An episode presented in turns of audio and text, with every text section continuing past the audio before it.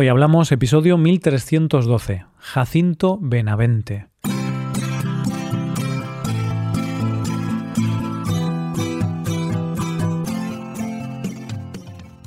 Bienvenido a Hoy Hablamos, el podcast para aprender español cada día.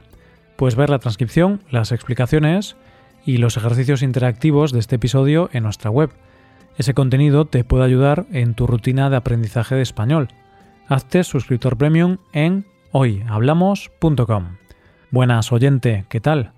El protagonista de nuestro episodio de hoy dijo, Ser feliz es cuestión de práctica. Y yo no podría estar más de acuerdo. Así que practiquemos la felicidad, oyente. Hoy hablamos de Jacinto Benavente.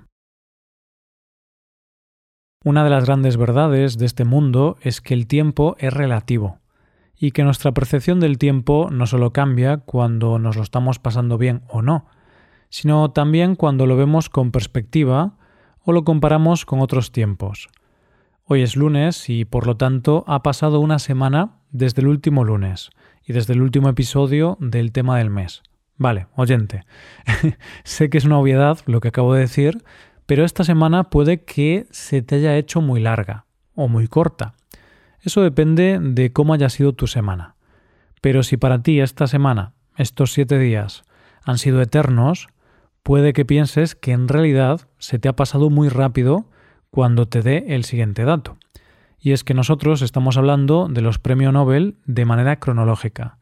Y si te acuerdas, el último premio Nobel del que hablamos fue Ramón y Cajal, que fue en el año 1906 y para el siguiente, del que vamos a hablar, pasaron 16 años. Fue en el año 1922 cuando otro español, en este caso Jacinto Benavente, recibió el Premio Nobel de Literatura, el tercero para nuestro país. ¿Aquí una semana ya no te parece tanto? Venga, vamos a conocer un poco más a Jacinto Benavente. Jacinto Benavente y Martínez nació en Madrid en el año 1866 y de hecho, si vas paseando por el barrio de las Letras de Madrid, y más concretamente por la calle León, verás una placa que dice dónde nació exactamente Jacinto Benavente. Era de una familia burguesa, acomodada y culta, ya que su padre era médico, lo que hizo que desde pequeño tuviera una buena educación, y sobre todo una educación que le permitió leer autores extranjeros de prestigio. Además, parece ser que su padre era un gran aficionado al teatro, cosa que hizo que por su casa pasaran autores teatrales y actores que él conoció desde pequeño. De hecho, según cuenta en su biografía, gran parte de sus juegos infantiles estaban relacionados con el teatro. Estudió en Madrid en el Instituto de San Isidro y una vez terminados sus estudios básicos tuvo que hacerse esa gran pregunta de ¿qué hago ahora con mi vida? Lo cierto es que la vida no ha cambiado tanto desde entonces. Ahora tenemos que hacernos esa pregunta y antes también se la hacían. Su padre, como la mayoría de los padres del mundo, le dijo eso de tú puedes ser lo que tú quieras, pero primero sácate una carrera que asegure tu futuro. Por ese motivo se matriculó en Derecho. Sin embargo, en 1885 muere su padre, cosa que le dio la libertad económica y emocional de poder tomar la decisión de dejar la carrera de Derecho y dedicarse única y exclusivamente a la literatura. Lo primero que hizo fue viajar por Europa. En sus viajes se impregnó de las tertulias literarias y de la bohemia europea. También fue empresario de circo e incluso en algún momento formó parte del circo. Pero aparte de esa experiencia teatral, también pudo conocer qué se hacía fuera de nuestras fronteras, y captar en qué consistía la renovación del teatro que se estaba dando en Europa. Con toda esa información vuelve a España y publica sus primeras obras que no tuvieron mucha relevancia. Publicó Teatro Fantástico en 1892, que eran ocho piezas, y al año siguiente publicó Versos, que eran una serie de poemas que parecían mostrar un poco el modernismo incipiente, y Cartas de Mujeres, donde expone un cierto feminismo. La fecha a tener en cuenta es, sin duda, 1894, porque es el año en que se estrenó en teatro su primera comedia llamada El nido ajeno, que fue un auténtico fracaso de público y de crítica. Pero este fracaso hay que entenderlo en su contexto. Porque Benavente llegó con todas sus ideas de renovación del teatro y las puso encima de un escenario para un país que no estaba preparado para ese cambio. Y teniendo en cuenta, por supuesto, que no fue su mejor obra, porque también era la primera que se representaba en el teatro. Y ahora vamos a hablar de otro premio Nobel, porque el teatro que en ese momento estaba triunfando era el de Chegaray, que si recuerdas era un teatro neorromántico. Jacinto Benavente llega y plantea un teatro que va en contra del estilo de Chegaray y en contra del teatro que al público le gustaba. ¿Y entonces por qué es una fecha a tener en cuenta?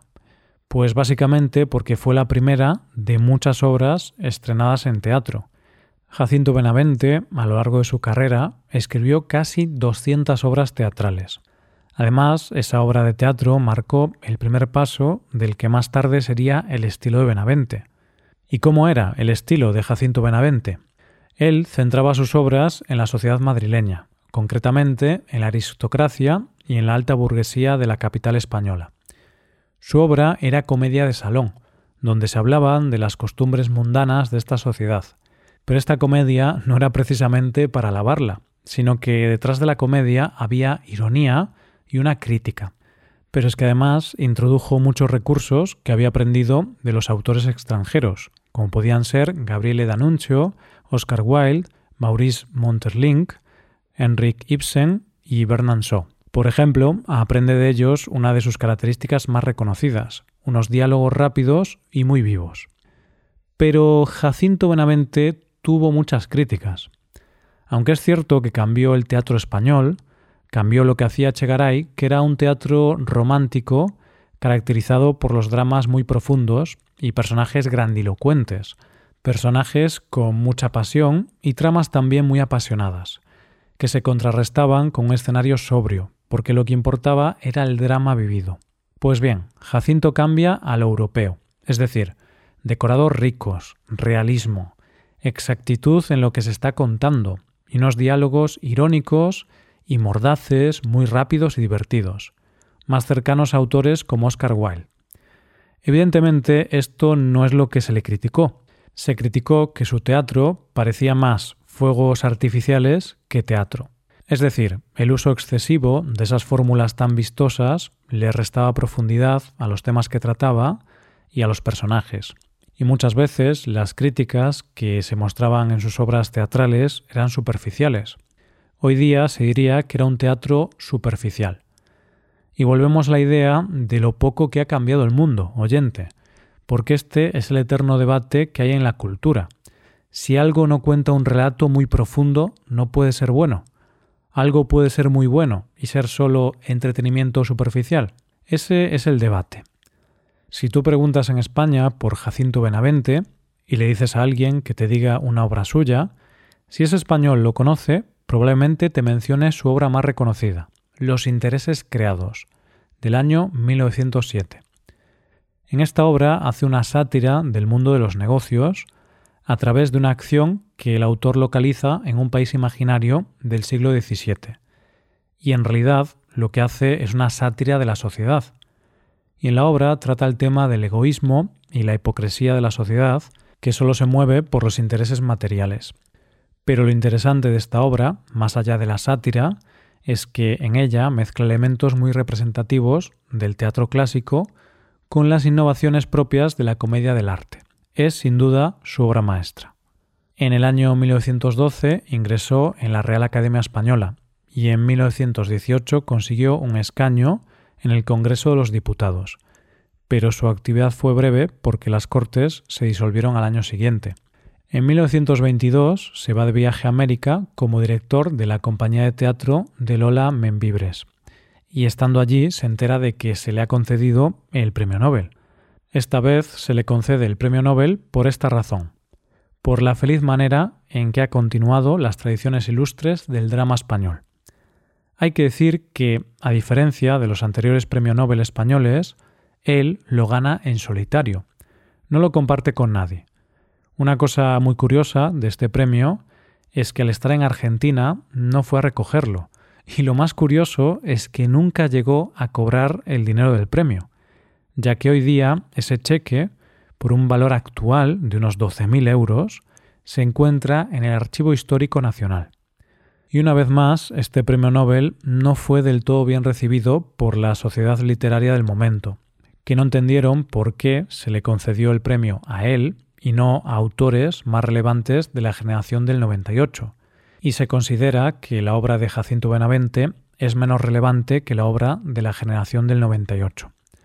Lo que no se le puede negar a Jacinto Benavente es que fue un escritor que escribió y mucho, y que intentó adaptarse a los nuevos tiempos, ya que cuando el teatro que él hacía pasó de moda, porque esa sociedad burguesa ya no existía, él escribió otro tipo de obras que intentaban ir hacia los valores más profundos del modernismo.